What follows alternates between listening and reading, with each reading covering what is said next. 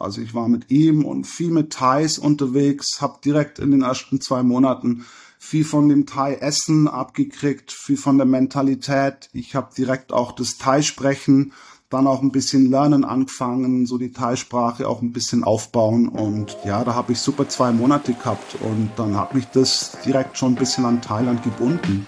Einfach aussteigen. Der Auswanderer-Podcast. Willkommen zurück. Heute geht's nach Thailand und zwar auf eine spezielle Insel nach Koh Tao. Du hörst die Geschichte von Stefan, der eigentlich gar nicht vorhatte auszuwandern, aber dann kam das Leben dazwischen. Was da genau passiert ist, das hörst du gleich. Wenn du aber gerade aktiv beim Plan deiner Auswanderung bist oder mit dem Gedanken spielst, dann empfehle ich dir, hol dir den kostenfreien Auswanderer-Letter. Jeden Mittwoch landet er in deinem E-Mail-Postfach und da sind dann immer viele Tipps drin zu spannenden Ländern, zum Beispiel zu Jobs im Ausland, Krankenversicherung und so weiter.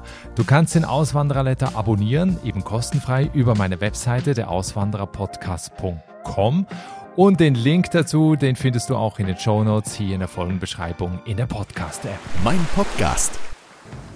Im letzten Jahr sind offiziell 2057 Deutsche nach Thailand ausgewandert. Die Angaben über die Anzahl Deutscher in Thailand reichen von 25.000 gesamt bis zu knapp 50.000. Also nicht nur bei Urlaubern ist das Land sehr beliebt, sondern eben auch bei Menschen, die dort leben wollen und Ganz besonders die über 50 Jahre alt sind, weil sie mit dem sogenannten Rentnervisum relativ leicht dauerhaft in Thailand leben können. Wem es in den Städten wie Bangkok zum Beispiel zu hektisch und zu laut ist, der zieht sich aufs Land zurück oder auf eine der Inseln. Im Fokus der heutigen Folge ist die Insel Koh Tao. Sie ist nur 21 Quadratkilometer groß und liegt im Golf von Thailand. Vor allem die schneeweißen Strände locken viele Urlauber an und für Taucher ist es atemberaubend, die Sichtweiten unter Wasser sind teilweise bis zu 40 Meter tief. Mein Podcast ist Stefan Kirchmann. Er ist 2009 nach Thailand ausgewandert, obwohl er eigentlich eben nur ein paar Wochen bleiben wollte. Mit Anfang 20 sollte bei ihm eigentlich in Deutschland alles in geregelten Bahnen laufen mit Ausbildung und Studium, aber irgendwie ist der Funke dafür nicht so ganz übergesprungen und Stefan konnte sich nicht vorstellen, das zu machen, was alle machen. Und so kam er für eine Tauchausbildung nach Kotau. Heute ist er verheiratet und hat eine Familie gegründet. Wie es ist, da zu leben, wo andere Urlaub machen, was Selbstständigkeit bzw. Unternehmertum im Paradies bedeuten und was er Menschen mitgibt, die auch in Thailand leben wollen, das hörst du jetzt. Herzlich willkommen im Podcast. Viele Grüße nach Thailand. Hallo Stefan. Hallo Nikolas, viele Grüße ja nach Irland, oder? Genau, genau, absolut richtig. Äh, ist übrigens ganz lustig. Ist, glaube ich, die früheste Aufnahme, die ich jemals hatte im Podcast, weil bei mir ist jetzt äh, halb acht und bei dir ist aber natürlich schon mittags und äh, auch wettertechnisch komplett verkehrt, weil bei mir ist Herbst und bei dir fängt, glaube ich, jetzt die High Season langsam an, ne? Ja, wir haben eigentlich so im Oktober auch ein bisschen unsere Regenzeit, aber es ist super Wetter. Die Sonne scheint, wir haben über 30 Grad ja, das Meer, das Meer ist schön ruhig. Also wir haben eine super schöne Woche hier gerade. Ja, erste Frage ist immer, wenn du bei dir aus dem Fenster schaust, was siehst du da gerade aktuell? Also wenn ich bei mir aus dem Fenster schaue, sehe ich natürlich unser schönes Meer. Ich habe Palmen direkt am Strand. Äh, wir haben so ein paar Strandbungalows um uns rum. Und ja, unsere Tauchschule hier ist auch direkt am Strand. Also ich habe jeden Tag Sand, Beach, Strand, ja und Palmen um mich rum. Also das heißt, äh, zur Tauchschule kommen wir gleich noch. Das heißt, du wohnst quasi direkt neben der Tauchschule. Äh, ich wohne ein paar hundert Meter weit weg. Gell? Also unsere Tauchschule, okay. das ist direkt am Strand. Äh, Kotau ist eine kleine Insel, es ist nicht so viel Platz. Die Leute, die ein bisschen länger wohnen, die wohnen dann wirklich nicht direkt am Strand, sondern einfach ja, zwei, drei, vierhundert Meter weiter drinnen, weil so der Strand dann doch so die Ressorts, ja, und die Bars, ja, dann eben ausmachen. Ja, du kommst ursprünglich aus der Bodenseeregion, hast mal eine Bankkaufmannlehre gemacht, dann BWL-Studium angefangen, aber irgendwie war das nicht so das Leben, was du dir vorgestellt hast. Was hat dir daran nicht gefallen, an diesem ganz normalen Leben, was so jeder damals wahrscheinlich auch gelebt hat? Also ich komme aus Lindenberg im Allgäu. Das ist auch ein ganz, ganz schönes Voralpenstädtchen, genau zwischen Bodensee ja, und den Bergen. Äh, ja, ich habe da meine normale Schullaufbahn gemacht, bin dann auf die Fachhochschule gegangen und habe mich dann auch bei der bei der Bank eben beworben, ja, für den Bankkaufmann. Ich war dann 1920, dann habe ich diese zwei Jahre, ja, sage ich mal, so ein bisschen durchgezogen. Also bin gelernter Bankkaufmann. Und ja, was macht man danach? Bei der Bank wollte ich nicht wirklich bleiben. Und ja, die Bankkaufmänner gehen natürlich BWL studieren. Und das habe ich dann ein Semester studiert und beim zweiten Semester habe ich mir dann gedacht, das kann es also auch nicht sein. Ja, und dann bin ich ein bisschen auf das Reisen kommen. Ja, ich war in der Zeit dann schon mal in Thailand einmal oder zweimal und habe dann schon ja einen sehr schönen Kontakt vom ersten Mal hier in Thailand gehabt. Und dann habe ich gesagt, du, ich gehe ein bisschen reisen. Und ja, ich sag mal, drei, vier Jahre später hat's mich dann hier auf Thailand dann fest verschlagen. Was haben denn Familie und Freunde zu Hause gesagt, als dann irgendwie hieß, du, ich gehe jetzt erstmal reisen? Ja, die sagen natürlich auch, du musst doch wissen, du musst doch was machen, du musst doch auch deine Arbeit finden und dann auch schauen, dass du weiter irgendwie Schule machst. Und ich habe dann einfach ein, zwei Jahre mich so ein bisschen durchgejobbt. Ich habe immer ein bisschen Arbeit bekommen bei Geschäften, wo ich davor schon gearbeitet habe. Ich habe dann in der Schweiz dann auch ein bisschen gearbeitet, so springermäßig. Ist dann über drei, vier Jahre gegangen, wo ich eigentlich immer mehr von zu Hause weg war. Ja, bis dann eben 2008 oder 2009 ja der Punkt war, wo ich dann wieder weg bin und dann bin ich im Prinzip ungeplant nicht mehr zurückgekommen. Und das ist jetzt so 14 oder 15 Jahre her, so ungefähr, ja. Also das heißt, du bist dann ausgewandert, ohne irgendwas mitzunehmen. Also bist nicht wirklich umgezogen, hast nur einen Koffer dabei gehabt. Nee, also ich habe da in der Schweiz über den Sommer mal gearbeitet und dann war das der Herbst, ja, 2009. Da war es dann natürlich Oktober und wieder nass und kalt. Und habe ich gesagt, ich muss wieder weg, ich muss wieder in die Sonne. Und dann bin ich zurück hier nach Thailand und eben auch auf die Insel, wo ich jetzt lebe. Es war jetzt nicht mein Plan, dass ich jetzt direkt fest hier bleib. Aber da ich schon von, von, dem, von der Tauchausbildung schon recht weit war, habe ich dann Ende 2009 bin ich nach Kotau zurück und habe dann ein Jobangebot gekriegt von der Tauchschule. Mach doch deinen Tauchlehrer. Wir brauchen einen deutschsprachigen Tauchlehrer. Du kannst sofort bei uns anfangen. Und das war dann der Anfang. Ja, da waren, zack, waren dann ein, zwei Jahre vorbei. Ich habe damals auch meine Thai, meine Thai-Frau kennengelernt. Also wir sind jetzt auch seit fast 15 Jahren zusammen. Ja, ich habe Arbeit hier gehabt. Unsere Tochter ist dann auf die Welt gekommen. Und dann haben wir gesagt, Kotau ist nicht der schlimmste Platz zum Leben. Ja, ist auch schön für meine Tochter hier aufzuwachsen. Ja, kriegt sie auch die ganzen Sprachen mit. Und dann haben wir uns entschieden, dass wir hier bleiben. Also dein Plan war gar nicht auszuwandern ja, mein Plan war jetzt vielleicht nicht so hundertprozentig irgendwie auszuwandern, gell, aber ich war hier, ich habe meine Arbeit gehabt, gell, die Zeit war gut, super schöne Insel, super coole Community. Gell, ich habe meine Frau kennengelernt, ich habe eine Tochter bekommen, also ich habe dann auch so meine Familie im Ausland gegründet und das hat mich natürlich dann auch direkt dann hier verwurzelt. Gell, und so sind die Jahre jetzt vergangen, ja. Ja, du hast das vorhin gerade gesagt, eben, du hast eine Tauchausbildung gemacht. Ich glaube, die ging so zwei Wochen und dann hast du sofort ein Jobangebot äh, bekommen. Was hat dir damals, als du eben so in dieser Zeit auf Thailand warst, was hat dir da so gefallen, mal abgesehen jetzt vom, vom Wetter? Also was hat dich da so reingezogen in dieses Land? Ja, also ich sag mal, das allererste Mal, wo ich in Thailand war, war auch war, habe ich ein, eine sehr einfache Hilfe gehabt. Gell? Ich bin nicht einfach allein hierher, sondern ich habe ich hab damals einen Freund gehabt, der wo in Bangkok schon zwei Jahre gelebt hat und ich habe den angerufen und habe gesagt, du, ich muss mal weg, ich will mal weit weg. Thailand hört sich doch ganz cool an und er hat gleich gemeint, ja klar, komm doch vorbei, ich hol dich vom Flughafen ab. Und dann war ich zwei Monate in Thailand. Ich habe mich um nichts kümmern müssen. Also ich war mit ihm und viel mit Thais unterwegs, habe direkt in den ersten zwei Monaten viel von dem Thai-Essen abgekriegt, viel von der Mentalität. Ich habe direkt auch das Thai-Sprechen, dann auch ein bisschen lernen angefangen, so die Thai-Sprache auch ein bisschen auf, aufbauen. Und ja, da habe ich super zwei Monate gehabt und dann hat mich das direkt schon ein bisschen an Thailand gebunden. Vielleicht nochmal zurück, wo ich angekommen bin. Ich meine, Thailand, das war natürlich super alles. Nette Leute, das ganze Essen toll Gott, die Mentalität. Ja, Bangkok ist natürlich eine riesen brodelige Stadt.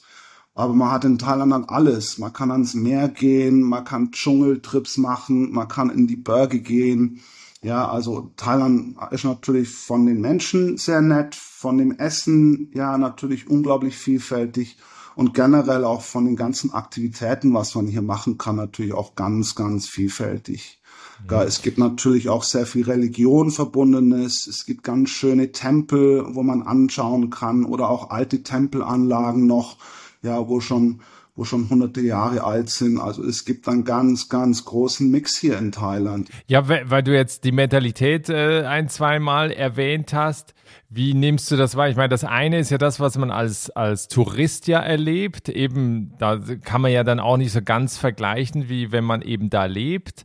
Ähm, wie stellst du das jetzt heute fest? Wie sind die Menschen? Also, was ist so typisch für die Thais gerade in Koh Tao, wo du heute lebst? Also, ich meine, Koh Tao muss man vielleicht ein bisschen rausnehmen, weil wir sind eine sehr internationale Insel. Es gibt viele Expats, sage ich mal, wo sich ja auch niedergelassen haben. Ja, generell in Thailand die Thais sind ja schon noch ganz ruhige Menschen, sehr traditionell, sehr familienverbunden. Sie helfen auch, gar auch wenn man jetzt nicht irgendwo in den Tourigebieten ist, wenn man auch, sage ich mal, in den ärmeren Ecken ist und man braucht was oder man braucht ein Wasser oder ein bisschen was zum Essen, dann sind die sehr hilfsbereit, dann wollen die auch kein Geld, dann helfen die auch mal einem, wenn man was braucht. Ja, und so ein bisschen die Lässigkeit generell bei den Thais, die leben so ein bisschen in den Tag rein. Ja, die stressen sich nicht, was nächste Woche ist, sondern die leben schon auch so ein bisschen Tag für Tag. Also das ist auch so eine schöne Time-Mentalität. Ja, also Problem von nächster Woche, das interessiert die gar nicht. Gell? Also die tun es so Tag für Tag dann auch ein bisschen abklären. Hast du in der Tauchschule auch mit Thais gearbeitet? Wie war das? Ja, mm, also ich sag mal, in der Tauchschule mit den Thais arbeiten. Unsere die Tauchlehrer oder die Guides, das sind schon auch sehr viele Ausländer eben, weil die Thais, die sind halt nicht so die Wasserratten. Ja, ich sag mal 80 ah, Prozent, 80 Prozent der Thais können noch nicht mal schwimmen.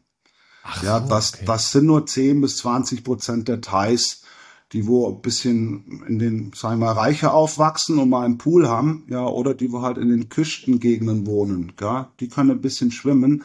Die restlichen Thais sind eigentlich schon sehr wasserscheu auch.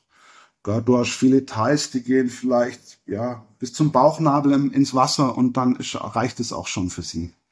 Okay. Ja, also das, das sind nicht so die Wasserratten. Ja, äh, mal hier in Thailand, ich habe auch meine eigene Tauchschule jetzt aufgemacht, wobei ich davor aber auch unter Thais auch gearbeitet habe. Äh, ich muss sagen, da bin ich vielleicht doch noch ein bisschen zu deutsch und zu organisiert.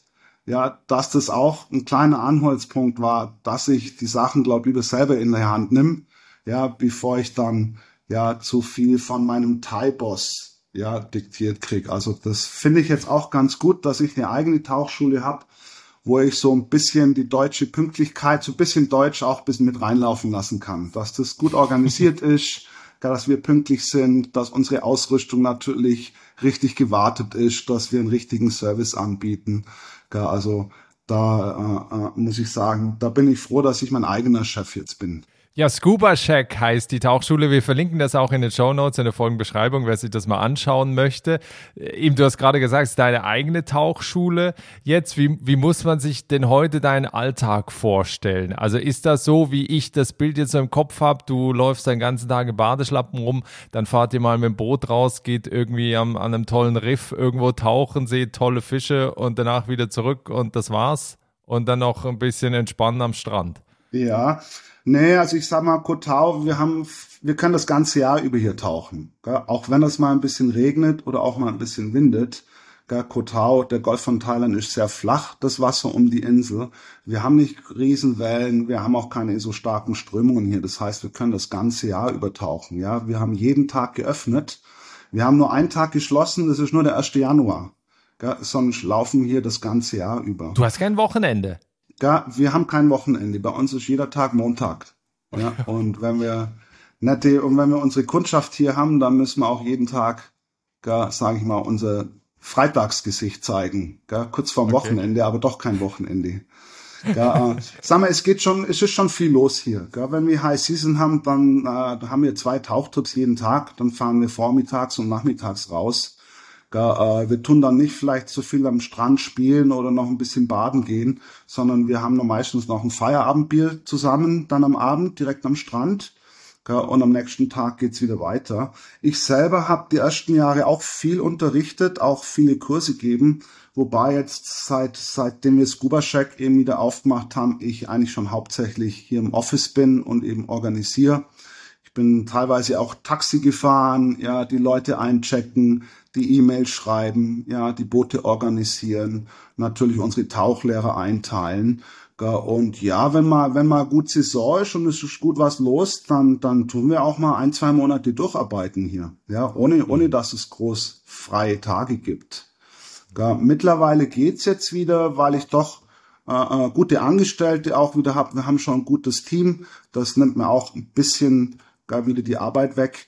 Gar, aber wo wir, wo ich Scuba Shack eröffnet habe, ja, oder auch jetzt ja nach äh, nach nach dem Lockdown, da haben wir schon von null angefangen. Da muss man schon jeden Tag was machen. Da kann man nicht sagen, ich mache jetzt einfach mal Wochenende oder mach mal nix, weil man will ja zu was kommen, man will ja was erreichen und da muss man schon Gas geben. Also so einfach ist das auch nicht. Man muss schon mehr als 100 Prozent geben, wenn man wirklich was erreichen will auch. Gell?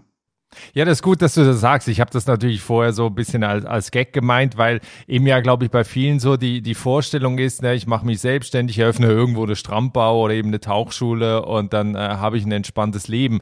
Aber das ist ja eben bei vielen Auswanderern, die sich selbstständig machen, auch im Ausland nochmal ganz anders, weil man eigentlich mehr arbeitet als damals noch in Deutschland, oder?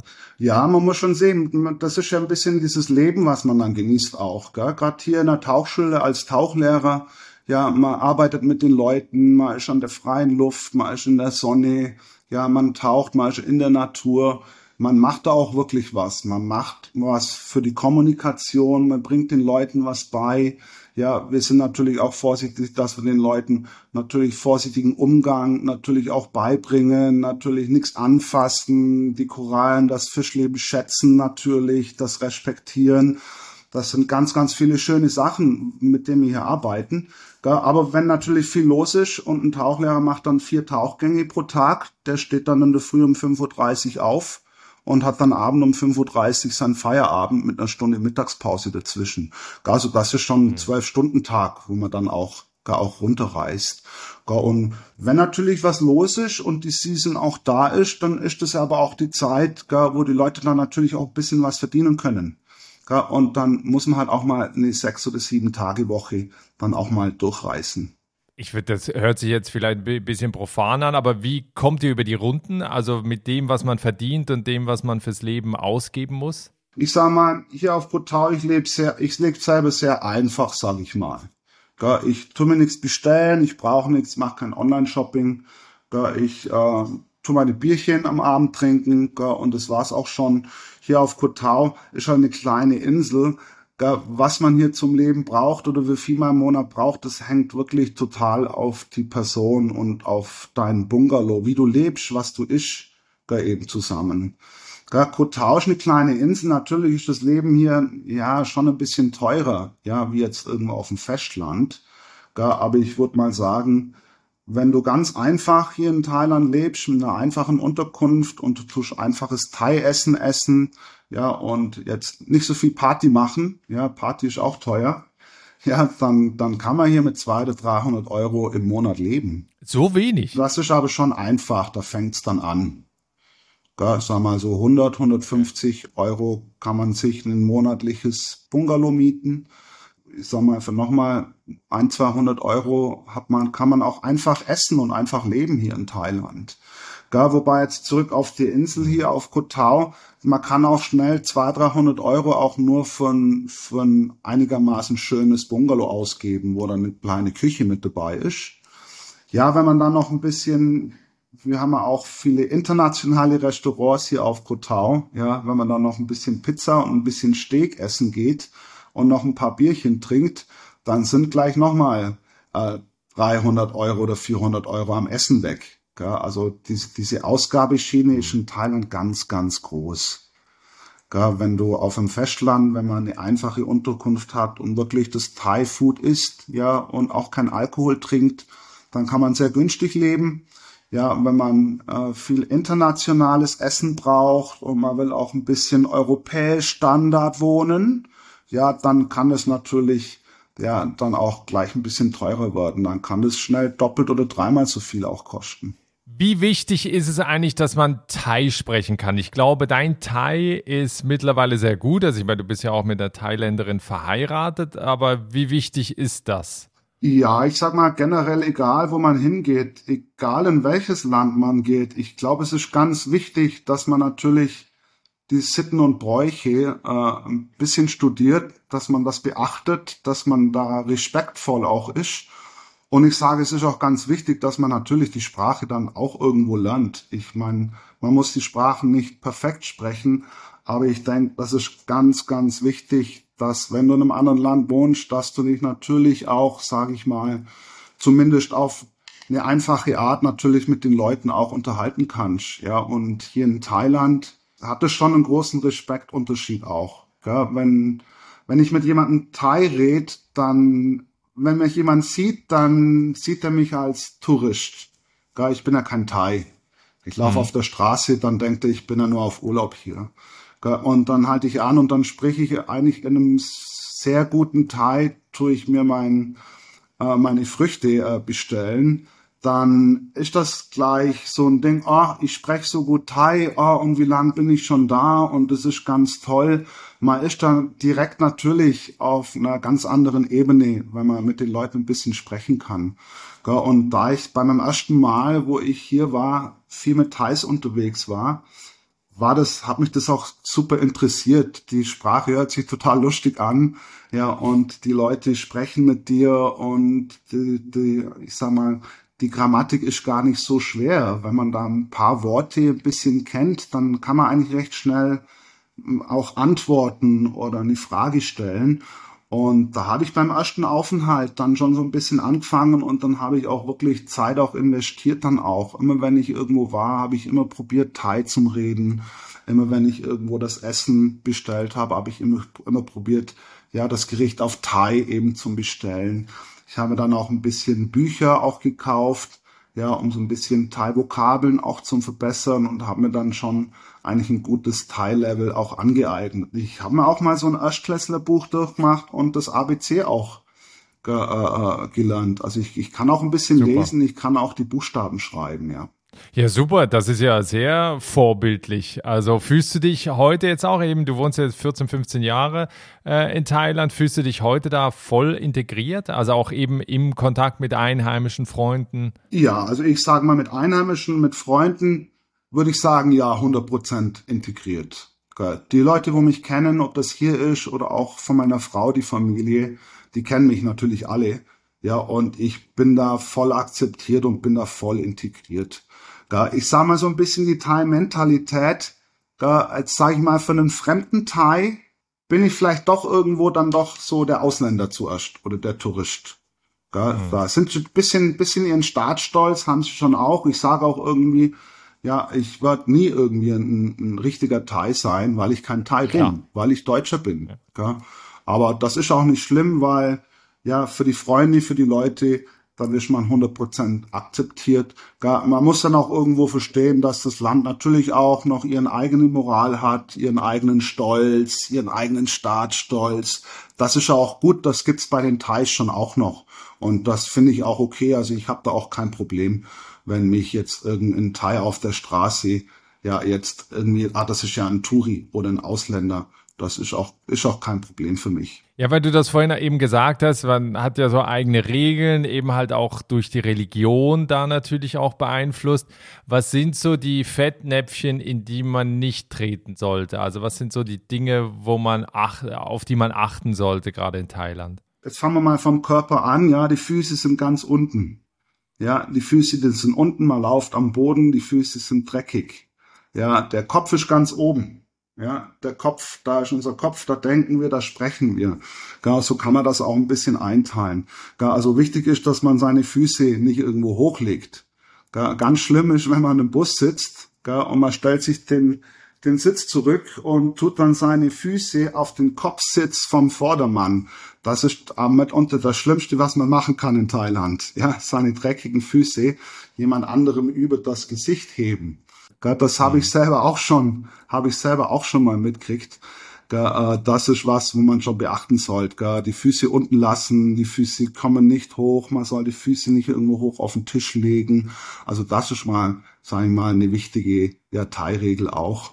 Äh, die Thais tun sich auch nicht so schnell anfassen und handtatschen. Es gibt hier keinen Handshake. Man macht hier das Wei. Ja, man tut ja nur die Hände vor sich zusammenklappen, als ob man betet und verneigt hm. sich nur. Also man tut sich hier auch nicht anfassen oder ankrapschen. Ein anderes Ding ist vielleicht auch immer Schuhe ausziehen. In Thailand ist es ganz normal, wenn man in den Tempel geht, ganz wichtig, dass man die Schuhe draußen lässt. Und bei äh, vielen Privathäusern ist es schon auch so, dass man die Schuhe draußen lässt. Weil die Schuhe sind draußen, die sind voller Dreck. Und dann sagt man, die Schuhe können draußen bleiben, auch wenn du barfuß rumlaufst und deine Barfüße sind vielleicht auch ein bisschen dreckig das macht dann nichts aus. Also Schuhe, die sollten dann ja schon immer auch draußen bleiben dann. Ja, ich finde das, also ich war schon ein paar Mal in Thailand, ich finde das, also generell auch in asiatischen Ländern eben halt dieses Verneigen, sich nicht die Hand zu geben, äh, finde ich, finde ich toll. Gefällt mir viel besser, als das eben so in westlichen Ländern ist und halt auch eben dieses, äh, du lässt die Schuhe draußen, ne? du läufst einfach zu Hause barfuß rum, hängt natürlich auch ein bisschen mit den Temperaturen zusammen. Hier in Irland ist nicht ganz so empfehlen, aber das finde ich schon, das sind schon, das sind schon tolle Sachen, die man auch ruhig übernehmen könnte und auf jeden Fall eben respektieren muss. Eins, was man vielleicht auch noch sagen kann, in der Time-Mentalität, äh, man tut jetzt, sage ich mal, nicht ausrasten. Das macht man in ja. Thailand auch nicht. Ja. Also vor anderen Leuten über andere Leute äh, schreien, maulen, schlecht reden, ja, sowas macht man in Thailand auch nicht. Also wenn man irgendwie in der Gruppe irgendwie zusammen ist, die, die, die Thais, die tun auch gern gossipen oder auch mal lästern. Die machen das dann aber auch so ein bisschen hinterrum. Aber wenn man in der Gruppe zusammen ist, gerade wenn ältere Leute da sind, dann hat man da so einen respektvollen Umgang. Dann redet man normal miteinander, dann tut man sich auch nicht irgendwie jetzt schlecht machen oder runterziehen. Also das hat schon auch noch so ein bisschen, ja, diese Respektmentalität. Die Jüngeren werden immer den Älteren zuerst Hallo sagen. Das ist ja leider Gottes das, was so ein bisschen in, im Westen so ein bisschen verloren geht auch. Dieses traditionelle, dieses Alternrespekt, dieses, dieser Familienzusammenhalt natürlich auch. Thailand-Familie ist alles und die werden auch immer zusammenhalten. Also egal, wenn das ein Cousin oder Cousine, wenn da irgendwas ist, der kann immer irgendwo unterkommen, der kann immer irgendwo einziehen dem wird auch irgendwo Geld geschickt, wenn er das braucht. Also es ist noch so ein, so ein sehr, sehr guter traditioneller Familienzusammenhalt hier auch einfach noch da. Ich würde gerne noch ein Thema ansprechen und zwar das Thema Sicherheit. Eben, ich war ein paar Mal in Thailand, habe mich immer sicher gefühlt, auch wenn du eben in Bangkok abends unterwegs bist oder eben auch auf irgendeiner Insel. So, es gab da nie irgendwelche, also bei mir zumindest nicht irgendwelche Zwischenfälle. Jetzt ist es so, wenn man Kotau googelt, dann erscheinen da diverse Artikel zu mysteriösen Mordfällen. Unter anderem eben betrifft das ja mehrere Touristen, die da ums Leben gekommen sind. Äh, das ist jetzt auch schon ein bisschen länger her. Wie hast du das wahrgenommen und generell so zum Thema Sicherheit, wie empfindest du das? Ich meine, eben du lebst seit 15 Jahren da, was hast du da schon erlebt? Also generell muss man natürlich sagen, dass Thailand ein sehr, sehr sicheres Land ist. Ja, ich meine, man muss ja nicht in Bangkok in der dunkelsten Ecke rumrennen. Wenn man natürlich in Bangkok im dunklen Slum irgendwo rumläuft, dann ist es vielleicht auch nicht mehr ganz so sicher. Aber generell ist Thailand ein sehr, sehr sicheres Land. Mir ist selber hier noch nie was passiert. Äh, ich bin noch nie beklaut worden. Natürlich muss man auch aufpassen. Man muss sein Geld nicht überall rumzeigen. Man muss seine Kamera auch nicht irgendwo weit weg liegen lassen oder einfach so um die Schulter tunkeln lassen. Ja, man muss halt ein bisschen aufpassen und dann ist es auch kein Problem hier in Thailand. Wenn du dein, dein Geld nicht einfach so rumhängen lässt um dich rum oder deine Wertsachen nicht einfach bisschen aufpassen, bisschen bedeckt halten und dann ist es in Thailand überhaupt gar kein Problem. Generell, ich sag mal, überall gibt's mal gute und schlechte Leute. In Thailand passieren natürlich auch mal Sachen. Ja, ich sag mal, wie gesagt, mir ist selber noch nie passiert. Generell kann man auch jedem Touristen auch sagen, dass das Thailand natürlich überhaupt gar kein Problem ist. Man kann sich hier sehr einfach, sehr sicher natürlich fortbewegen. Ich meine, hier auf Kotau, wir haben hier, sage ich mal, eine halbe Million, eine gute halbe Million Touristen, wo hier im Jahr auch kommen. Wir haben natürlich auch viele junge Leute hier, gerade wenn wir die Full Moon Party nebenan auf Kopangan haben, dann haben wir natürlich auch viele junge Leute hier, wo halt auch dann mal nur zum Party herkommen oder nur zum Saufen herkommen, sagen wir es mal so da wo Party, Party, Party ist, da wo sich die Leute wegsaufen, wegsaufen, wegsaufen, ja, da äh, ist das irgendwo, muss tun man das Risiko ein bisschen mitnehmen, dass man irgendwie wo was ist oder wo was passiert. Ja, auf Kotau ist das so ein bisschen so Hetzkampagne. Ja, man sieht es ja an vielen anderen Plätzen. Ich meine, es mhm. gibt überall passiert mal was, aber bei manchen Plätzen schaut man nicht hin, da ist es egal. Ja, das kann man auch geopolitisch gerade so aufziehen. Und bei den anderen Plätzen, jedes Mal, wenn ein Glas umfällt, schreit die ganze Welt. Ja, da haben wir so ein bisschen, ja, unsere, unsere Internet-Hetzer, ja, auch da ein bisschen am Start, gell, wo das äh, alles ein bisschen zu übertreiben gell, und da probieren, ja, weiß ich nicht, Kotau oder die Insel oder irgendwie das ein bisschen runterzuziehen. Und mich interessiert es nicht oder interessiert es nicht so viel. Ich sage immer jedem, ihr müsst selber hingehen, glaubt nicht zu viel, was ihr, was ihr liest, was ihr hört. Macht eure Augen auf, geht selber hin, spricht mit den Leuten, äh, fühlt selber, wie der Platz ist, wie das Land ist und da werden viele Leute positiv überrascht sein. Ja, wie, wie schön und wie toll Plätze sind, wo im ersten Moment so schlecht und so schlimm ja, gerade übers Internet ja dann auch präsentiert werden. Ich glaube, da gibt's leider Gottes ganz, ganz viele Beispiele, ja, äh, in unserer, ja, in, leider Gottes in unserer kommunikativen Welt. Was gibst du den Menschen mit, die auch immer den Traum hatten, nach Thailand auszuwandern? Es sind ja sehr viele, du hast vorhin auch gesagt, eben so das, das familiäre Bild in Thailand, äh, das hängt ja auch so ein bisschen damit zusammen, dass ja viele im Rentenalter da auch nach Thailand gehen, weil sie da teilweise dann eben auch einfach ein schönes Leben haben, weil die Alten da eben auch anders respektiert werden als in, in westlichen Ländern. Ähm, was gibst du generell Menschen mit, die eben nach Thailand auswandern wollen, um da entweder den, das restliche Leben zu verbringen, also eben so den Lebensabend zu verbringen, oder auch junge Leute, die jetzt irgendwie sagen, ich will da neu starten? Also ich sage mal, Thailand hat schon, sage ich mal, schon auch recht viele Angebote. Ja, ich sage mal, es gibt gerade bei mir im Freizeit oder im Sport in der Tauchbranche, wo es natürlich, wo die sehr viel ausländische Unterstützung einfach brauchen ja, weil der italienische Arbeitsmarkt, der gibt das einfach nicht so her, der gibt diese Professionalität, wo man bei der Tauchausbildung auch braucht, eben nicht so her.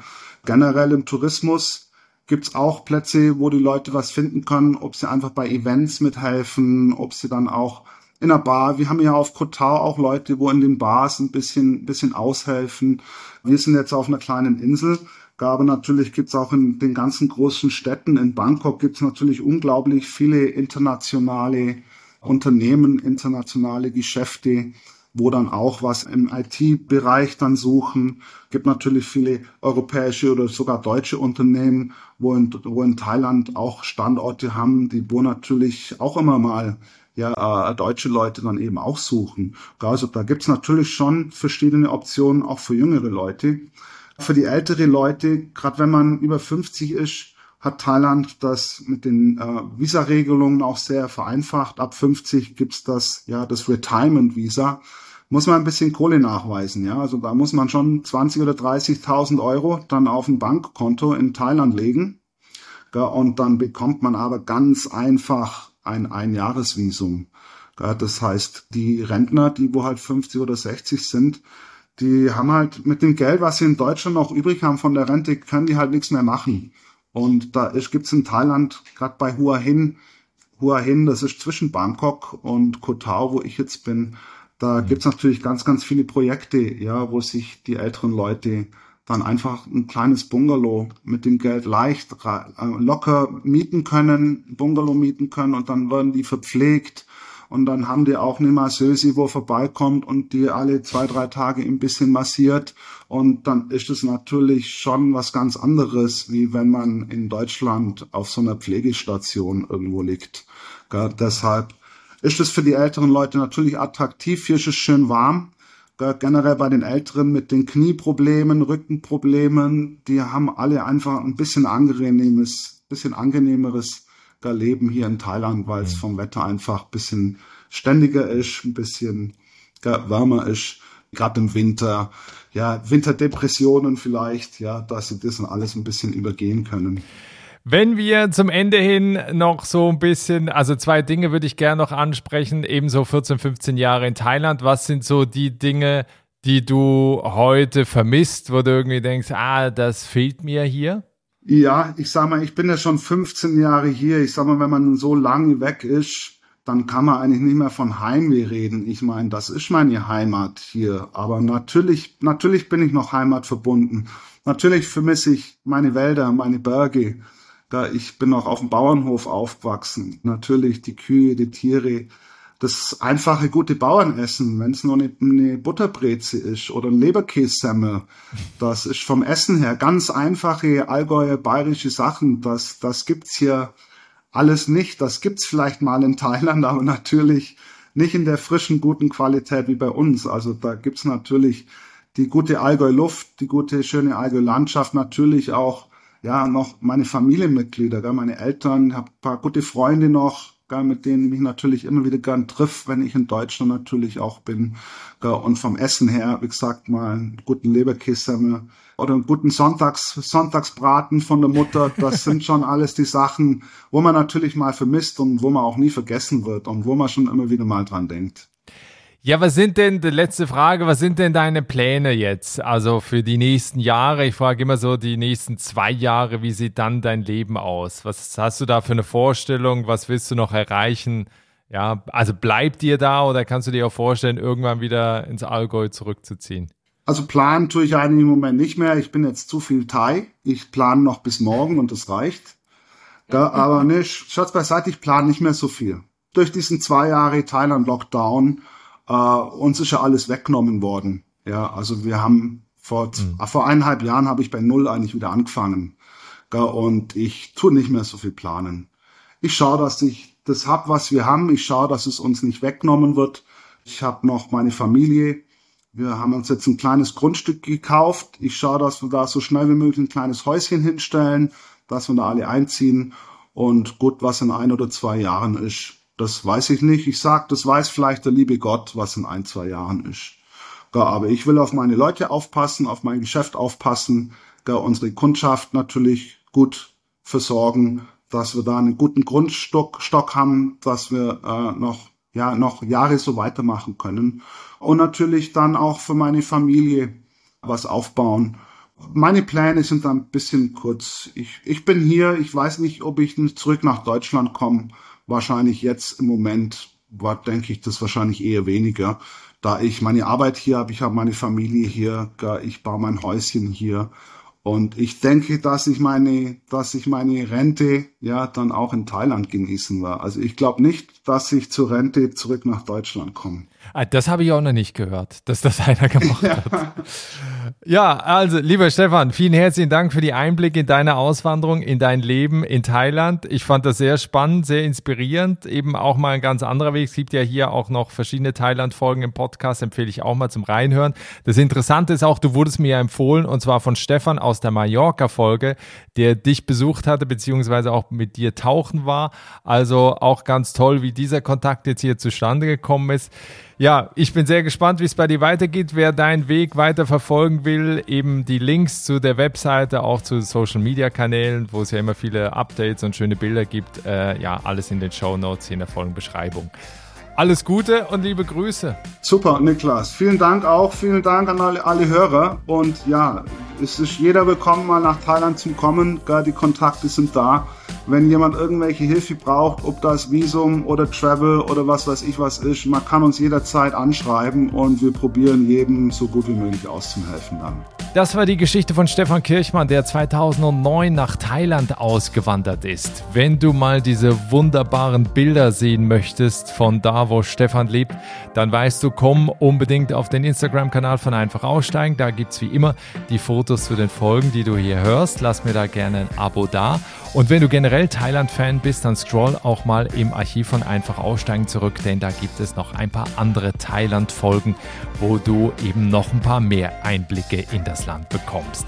Vielen Dank jetzt dir fürs Zuhören. Wir hören uns mit einer neuen Folge in der nächsten Woche. Bis dahin, alles Gute. Ciao.